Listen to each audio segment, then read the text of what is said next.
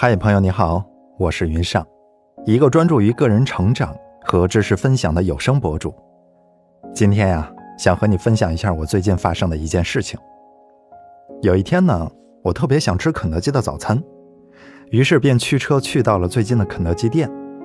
八九点钟的光景啊，店里呢已经有不少人了，点餐处呢也排起了大队。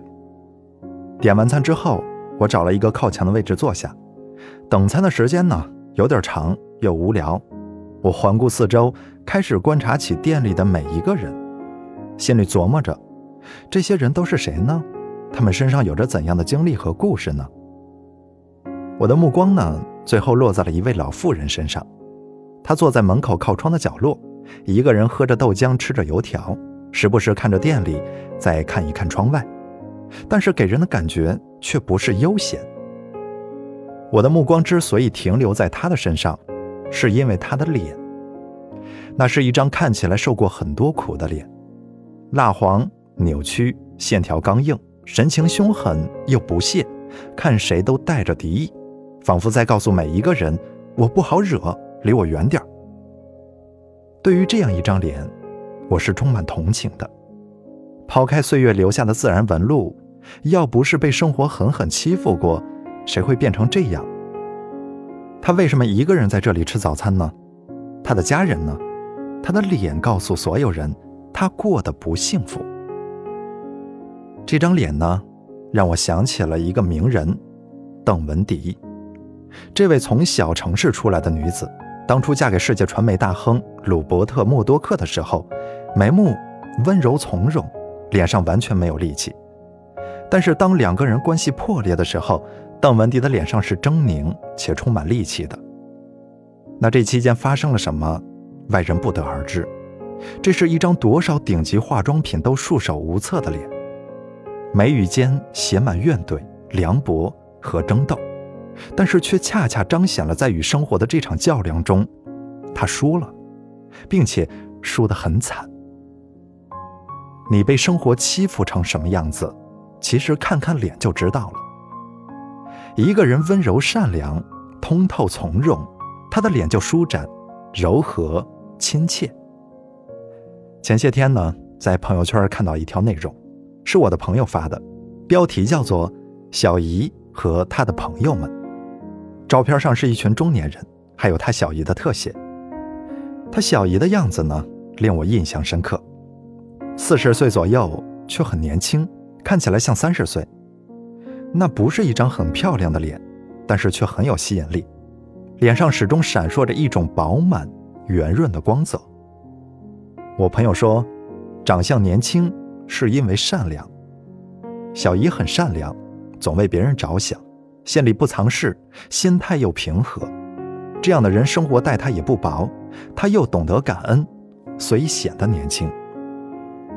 我朋友因此得出一结论：一颗善良的心。比任何护肤品、化妆品保养效果都要好得多。所谓面由心生，无论是你善良的心还是感恩的心，心好，脸就好。我想啊，你也有同样的感受。有的人不漂亮，但就是好看，即使不好看，也会让你觉得很舒服。你看他们的脸，就像没有被生活欺负过，永远都是那么的平淡、饱满。柔和，但这并不是说他们的生活就真的美满。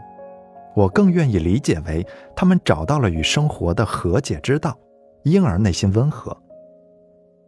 一张没有被生活欺负过的脸，背后一定有一颗温厚柔软、充满智慧、积极正向的心。一个人得为自己的长相负责呀，谁都会有被生活无情碾压的时候，年轻也好，中年也罢。人生的各个阶段都有各自不同的烦恼，有各自不同的困境。无论生活怎样亏待你，请不要表现在脸上，好像全世界都跟你有仇一样。也别被生活熬成一张不好欺负的脸，这会让人心里发怵。被生活欺负不算什么，重要的是接纳，然后勇猛精进，对生活说：“你等着”，而不是任由情绪和怨怒。爬上脸，让全世界都知道，你看那人过得好像不幸福啊。其实你没有什么错，就是太弱了。要练就不被生活欺负的本领，唯一的路径就是让自己强大，不做受害者，不抱怨，成为一个外表美好、内心强大的人。没有人有义务通过你邋遢的外表去发现你优秀的内在，同样，没有人有义务通过你饱受欺负的脸去体恤你所遭受的磨难。